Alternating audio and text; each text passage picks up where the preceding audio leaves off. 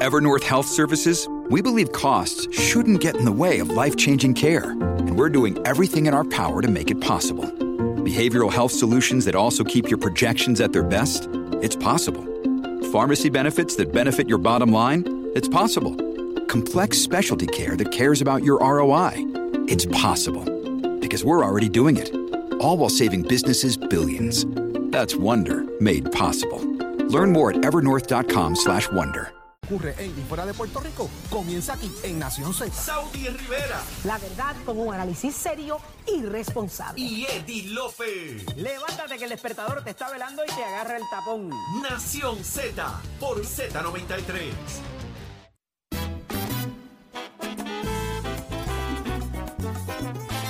Nación Z por Z93 y llegó el momento del análisis más completo y está con nosotros el licenciado Carlos Rivera. Eso lo vamos a escuchar en los próximos minutos. Pero ¿cómo está Puerto Rico y el mundo? Lo sabe él y él es Emanuel Pacheco Rivera. Adelante. Buenos días, Puerto Rico. Les informa Manuel Pacheco Rivera ahora con los titulares. El alcalde del municipio de Bayamón, Ramón Luis Rivera Cruz, informó ayer que se comenzaron los trabajos de demolición de una residencia al borde del colapso que mantenía la carretera 831 cerrada. Además, añadió que aceleran los trabajos para lograr la apertura de la carretera que sufrió graves derrumbes durante el huracán Fiona. En otras notas, el negociado de la policía informó ayer en la tarde el hallazgo de un cuerpo calcinado dentro de un vehículo incendiado en la carretera PR3 a la altura del barrio Palmer en Río Grande. Según el reporte, policías municipales patrullaban el área cuando encontraron el vehículo en llamas que luego fue apagado por los bomberos. La víctima que se encontraba en el asiento del conductor no ha sido identificada. El Departamento de Recursos Naturales y Ambientales informó a través de su secretaria Anaís Rodríguez Vega la compra de 44.13 cuerdas de terreno adyacentes al bosque seco de Guánica para ser integrados al Parque Nacional. La adquisición se hizo por 80 mil dólares a través del programa Legado Forestal. En noticias internacionales, en Brasil, miles de simpatizantes de Jair Bolsonaro se tiraron a la calle ayer 15 de noviembre, día de la proclamación de la República de Brasil, en al menos 12 ciudades, entre ellas Río de Janeiro, Sao Paulo y Brasilia. Los manifestantes piden a las Fuerzas Armadas intervenir ante la victoria del expresidente liberal Lula da Silva, quien ganó las elecciones presidenciales hace dos semanas. Hasta aquí los titulares, les informó Manuel Pacheco Rivera, yo los espero en mi próxima intervención en Nación Z, que usted sintoniza a través de la aplicación La Música, nuestro Facebook Live y por la emisora nacional de la salsa Z93. Noticias, controversias y análisis. Porque la fiscalización y el análisis de lo que ocurre en y fuera de Puerto Rico comienza aquí en Nación Z. Nación Z por, por Z93.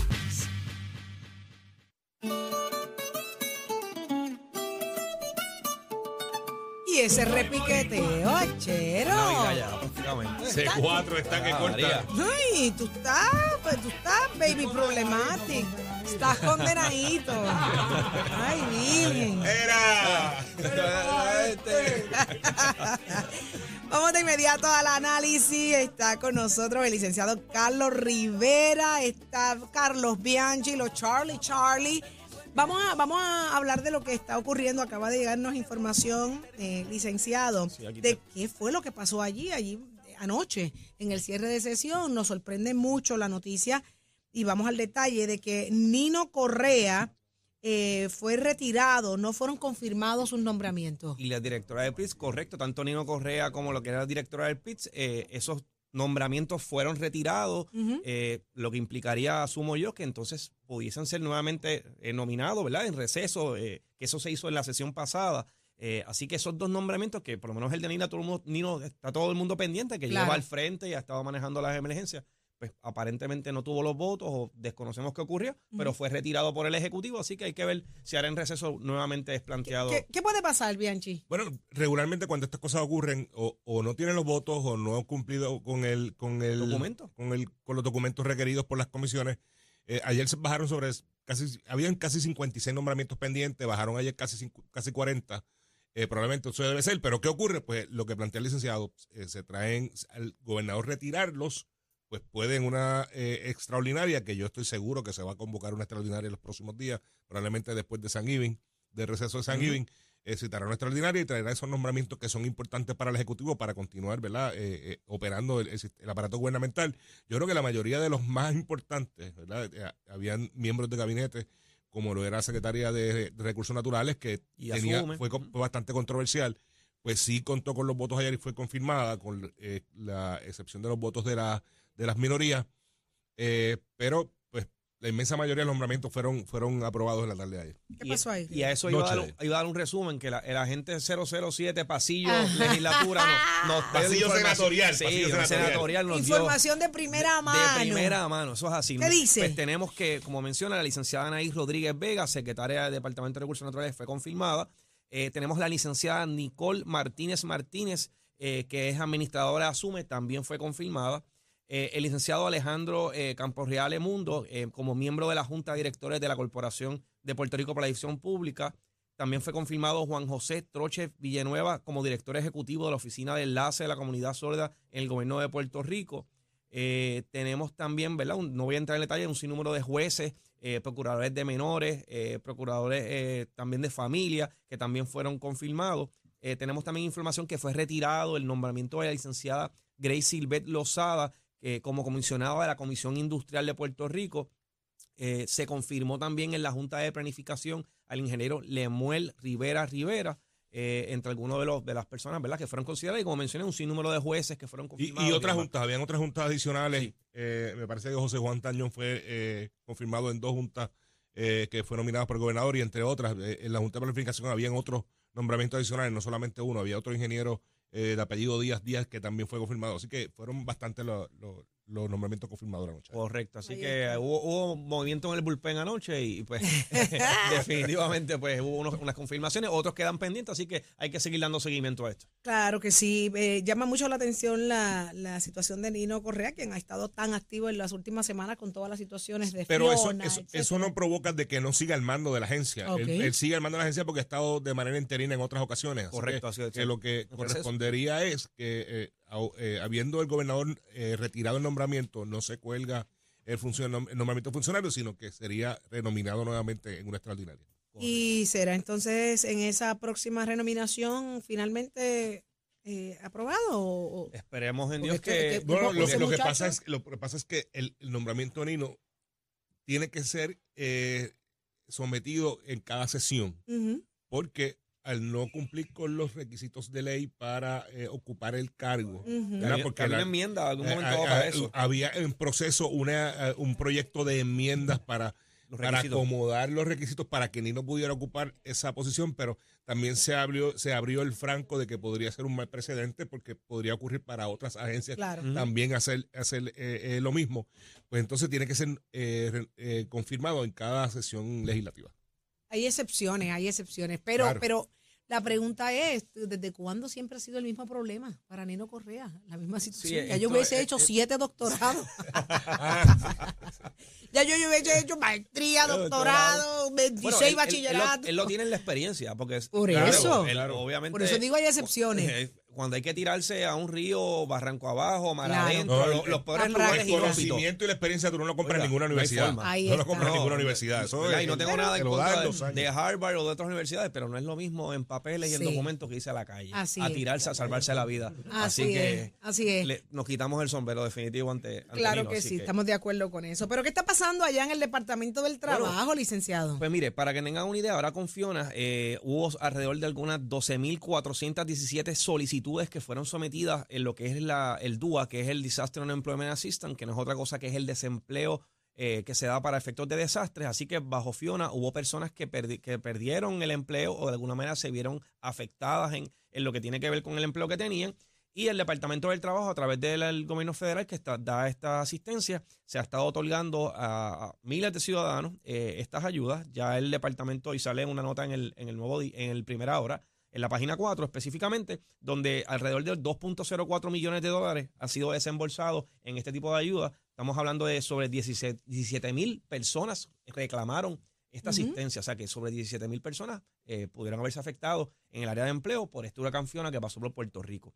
Eh, estos son datos muy importantes. eh, esto determina o de alguna manera nos arroja luz sobre la fragilidad que todavía Puerto Rico tiene en el mercado laboral con todos estos desastres naturales que siguen ocurriendo y que afectan la economía. Eh, vemos una recuperación también. Hay una, hay eh, ahora en agosto pasado fue la, la última encuesta de desempleo y de Mm. participación ¿Qué laboral. dice? 5.8 es el desempleo en Puerto Rico. La participación laboral está en 42.7. Es lo más reciente que tenemos en agosto, porque el propio secretario, eh, licenciado Gabriel Maldonado, mencionó que en septiembre no pudieron hacer la encuesta por la situación del huracán. No pudieron salir a la calle. Eso es una encuesta que se va y se hace en la calle, ¿verdad? Visitan hogares y demás. eh, y se obtiene toda esta data. Licenciado, ¿cuál es la diferencia entre la participación laboral y el desempleo? Bueno, des- desempleo, para que las personas eh, sepan, el desempleo lo que mide es esas personas que están buscando empleo y no consiguen empleo. Ok. Ok, así que por eso es que tenemos una tasa de participación, un por ciento de desempleo bien bajo, 5.8, porque lo más que hay es empleo. Ahora mismo abunda el empleo eh, y de igual manera, pues no necesariamente eh, todas las personas están en Puerto Rico ávidas a trabajar. Hay personas que tienen ca- incapacidades o otro tipo de condición que no les permite trabajar, así que está fuera del grupo trabajador. ¿Qué es la participación Ajá. laboral? Participación laboral estamos hablando de cuántas personas que estén disponibles o pueden trabajar están trabajando. Así que tenemos un 42.7, es de las más altas en la historia, pero tengo que decirlo, a, nivel, a nivel mundial es de las más bajas. Normalmente es entre un 60 a un 65%, así que es algo que Puerto Rico tiene que mejorar, ha ido mejorando, pero tiene que mejorar mucho más para poder ser O competitivo sea, que, mundialmente. que la gente no quiere trabajar. Tenemos un problema de cultura de trabajo, tenemos un problema de, de que las asistencias sociales, eh, en algún momento dado, pues la gente cuando sopesa dice, pues mira, salgo mejor con las ayudas sociales, no necesariamente en sentarnos en el mercado laboral. Ahora hay un programa que está haciendo ATSEF, que es SNAP, que precisamente lo que quiere es ver de qué manera las personas pueden comenzar a trabajar, no pierden los beneficios de, de los, de los cupones y, o, ¿verdad? o la tarjeta del PAN y tienen un ingreso adicional. Así que eso es algo que pudiese aliviar, pero todavía sigue siendo un gran reto. Tan rico que es trabajar, ser independiente, comprarte lo que te da la gana con el sudor de tu frente. Y Poder planificar un viaje, decir, me voy de vacaciones porque trabajo, porque yo me lo merezco. Saudi, sobre, todo y sobre todo que ningún país en el mundo ha echado hacia adelante su economía si no es trabajando. Pero no existe manera, no, Correcto, exi- correcto. no hay fórmula en el mundo que uno diga yo no trabajo, no hago nada y vamos a echar para adelante económicamente. Eso no, eso no, no va a la par. O sea, no hay forma. No hay Así que la única manera es trabajando. eh, y obviamente hay, hay distintos tipos de empleo, tan- pero también el gobierno en ese sentido tiene que montar un andamiaje a través del gobierno federal para incentivar el trabajo y que la clase media, que está todos los días levantándose, a lo mejor nos está escuchando ahora en el tapón, que se levanta a trabajar, pues también tenga algún alivio. Porque Claro. no tenemos que ayudar a esa, a esa fuerza trabajadora Y también. hay que atemperarse, hay que correr a la par con, con el mundo y definitivamente hay que, hay que hacer ajustes. Pero óigame, nada como trabajar. ¿Y qué tú me dices de trabajar la tierra, la agricultura? Eso sí que es sabroso. Eso, Disfrutarte así. esa piñita fresca que tú mismo sembraste. Bueno, la agricultura es maravilloso y como parte de su compromiso social y con el propósito de ayudar a- y- al trabajador local y al desarrollo de negocios locales, la marca RAM lanzó la convocatoria La Fuerza del Trabajo Agrotech para ofrecer sobre 80 mil dólares en premios a un emprendedor que se encuentra innovando en el área de la agricultura. Entre los premios se encuentran 15 mil dólares en efectivo y dos acres de terreno en Finca Explora en Isabela para el desarrollo de su proyecto. Además, la mentoría del Corredor Tecnoeconómico para el Desarrollo eh, Tec- Tecnoeconómico de Puerto Rico y del Centro Unido de Detallistas, entre otros premios. Y hoy, como parte de esta iniciativa, iniciativa, mírame a mí, iniciativa, está con nosotros Jorge Cardona. Muy buenos días, Jorge. Muy buen día, Saudi, saludos. Saludos a toda esa gente linda de Agroindustries, donde tú estás eh, desarrollando tu proyecto y tengo que preguntarte de inmediato, ¿cómo, cu- cuéntanos un poco sobre esa, esa, esa industria, sobre ese negocio que estás trabajando. Claro que sí, claro que sí. Pues mira, nosotros estamos eh, localizados en, en el Jardín Botánico de Cagua. Eh, ahí tenemos nuestra nuestra producción de cilantrillo hidropónico, eh, ¿verdad? Y, y le vendemos a diferentes restaurantes.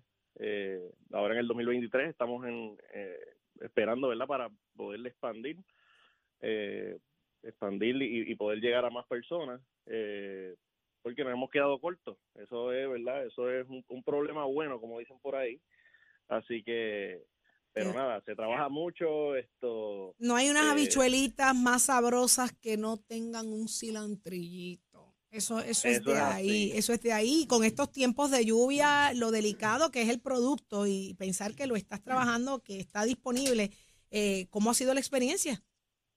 Pues mira, esto estuvimos, nosotros estuvimos eh, cosechando cilantrillo tres semanas después del huracán, eh, porque gracias a Dios lo- los ranchos de nosotros pues no, no se vieron afectados.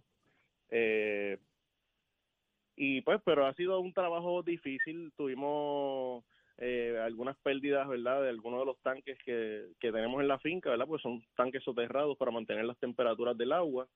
Eh, esos tanques pues se, se, se salieron de, de sitio y pues eh, estamos esperando para removerlos en estos días y, ¿verdad? Esperando que lleguen los otros que, que se compraron. Eh, pero nada, estamos en ese proceso, estamos Jorge. seguimos trabajando. No, siempre hay momentos difíciles y situaciones que nos ponen, ¿verdad?, Eh, en, en- en jaque mate, pero ¿cómo, ¿qué te motivó a emprender en esta industria? Claro que sí, esto a mí me motiva siempre ayudar a los demás. Esto en el 2017 cuando nosotros fundamos la compañía fue el 12 de septiembre, ocho días antes de María y tuvimos un año de, de retraso, ¿verdad? De atraso eh, hasta el 2018 que fue que pudimos entonces eh, vender nuestro primer eh, eh, ¿verdad? fruto que en este caso era el ají dulce. Eh, así que eh, siempre ayudar al, al- al- a los clientes de nosotros, eh, que clientes de nosotros incluyen agricultores, pues nosotros también distribuimos de diferentes fincas locales. Así que estamos, seguimos trabajando de mano a mano con otros agricultores también, porque creo que la fuerza eh, está la, en la unión está la fuerza y Definitivamente. por, por eso es que creemos tanto en, en lo- en la, en la industria de nosotros, que es la, la agricultura. Jorge, eh, específicamente, ¿qué productos distribuyen? ¿Cómo, ¿Cómo es el negocio? Pues mira, nosotros distribuimos a diferentes restaurantes. Ahora mismo no estamos en los supermercados, ¿verdad? Porque pues con esto de la pandemia no, no había la producción, pero nosotros suplimos cilantro, es nuestro producto principal. Producimos más o menos 1.200 libras semanales de cilantro. Eh, tenemos en lo que es el romero, un producto que se está, usa- se está usando mucho eh, en la alta coctelería y muchos restaurantes también que lo, lo utilizan. Eh, también tenemos la hierbabuena y la menta. Son Wow. productos ya que se usan más en la barra, pero que también tenemos varios clientes eh, que nos piden el producto y, y que siempre está disponible. Jorge, ¿qué consejo tú le darías a estos emprendedores que, que desean emprender en el área de la innovación en la agricultura? Claro que sí. Esto, la, la innovación en la agricultura es bien importante. Eh, vemos como el cambio climático, ¿verdad? Esto nos está afectando eh, y tenemos que buscar día día tras día eh, mejorar, mejorar y pues como uno mejora, pues es innovando y tú solamente puedes innovar haciendo cosas diferentes. Tenemos que hacer cosas diferentes porque si seguimos haciendo lo mismo, pues no nos va a ir eh, como, como esperamos. Así que tenemos que empezar a utilizar más lo que es la tecnología, alta tecnología, en, lo- en los ranchos hidropónicos. Eh, sé que en Puerto Rico hay dos o tres eh, proyectos grandes que están eh, se están trabajando ahora esto eh, de esta manera con Ujú. alta tecnología para poder producir, ¿verdad? En, en tiempos difíciles eh, que sean resistentes a huracanes, esto que sean resilientes cuando no hay eh, ¿verdad? Cuando no hay energía eléctrica, pues que siga produciendo, ¿verdad? Porque nosotros los hidroponistas necesitamos mantener nuestras cosechas con, con electricidad.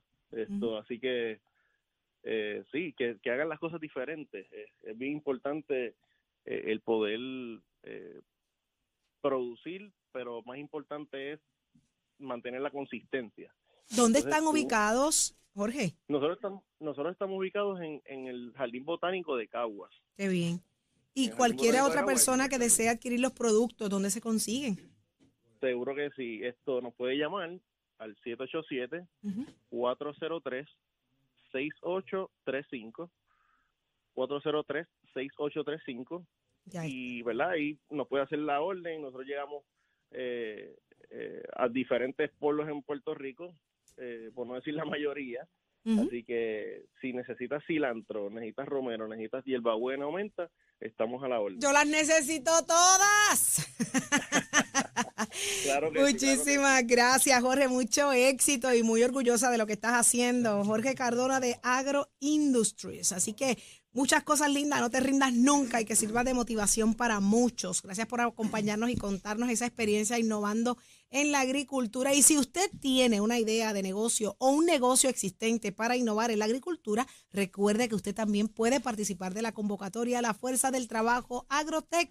RAM te da la oportunidad de ganar sobre 80 mil dólares en premios para llevar a cabo su proyecto. Para participar puede acceder a www.lafuerzadeltrabajo.com y completar el formulario. Qué emoción. Yo quiero, Romero, el mejor pescado que yo me he comido en mi vida fue un pescadito hecho en estos hornos de pizza que son de piedra. Pero la sorpresa fue que cuando yo me siento a comerme eso, que abro el pescado, estaba lleno de romero. ¿Qué tú me dices? Que cuando aquel olor, aquel calentón le salió a aquel pescado. Y con un col- unas chuletitas de cordero. Basta. Sal, pimienta y romero. Ave. María. Se ve que. Ba- ba- ba- Ave basta. Ole Suárez, dame una llamadita. rico. Sí, sí. Pero ¿qué, qué tú me dices? ¿Dónde está el, el Leo Díaz? ¿Dónde está Leo Díaz? Ya, ya empezó a Leo quemar el Díaz, cañaveral. ¿qué, qué, qué? Ese Tú no hueles está. a chimba, Sí, huélelo, huele, huele, huélelo. ya, sí, Él ya, me usa sí. perfume de, de gas. Mira, dos, aquí hay dos desertores. Dos desertores. Sí, hay que buscarlos. Hay que buscar. Pero llegaron los Carlos aquí. señor. Los Charlie, los Charlie, Charlie. Carlos, hermano. Nos quedamos con esto. Nos Mira, quedamos Carlos aquí. Bianchi me dijo que hay que llevar el chinchorreo para allá para Cabo Rojo. ¿Cómo? Como tiene que sí. ser, como tiene que ser. sí. Me emplazó, me emplazó, me dijo, Leo, el próximo es para allá abajo. Ahí Hay está. Ya está. ya Mira, Seguro. licenciado. Carlos Rivera estará con nosotros en el chinchorreo el sábado. Me voy a apuntar. Ah, Carlos Bianchi estará con nosotros en el, en, Va- en el vamos, chinchorreo. vamos a hacer lo posible. No, Seguro que sí. Ah. Que tú sabes. Pero- pero- Pari, pu, Mira, pero pel. el- Pari, Yo, he aprendido que el que no vale llegan. Eso es verdad, ¿verdad? Ojo, como las trullas. Como Por las eso. trullas. Como El que las no va- trullas, el que no ese vale, el la próximo, trulla. yo me voy a encargar de eso. Ay, Llega, le llega. ese es nuevo. Ese ese es- nuevo. Que no vale Eso es como las llega. trullas, como las trullas navideñas. Sí. Muchísimas gracias a todos por su sintonía. Gracias, Carlos Bianchi. Gracias licenciado Carlos Rivera. Seguro que sí. Será placer entonces siempre. hasta ma- mañana están conmigo. Yo mañana, No, estoy mañana. aquí, estamos aquí. Mañana tú estás con nosotros, Estamos Carlos. Licenciado, ¿y usted bien? No, no, mañana está Eddie. Mañana viene. Ah, mañana viene Eddie. Sí, está sí, bien. pero- la- lamentablemente mañana Será entonces hasta mañana, Nación Z. Los dejamos con Leo Díaz, Nación Hola. Z Nacional, quemando el cañaveral. Nos fuimos.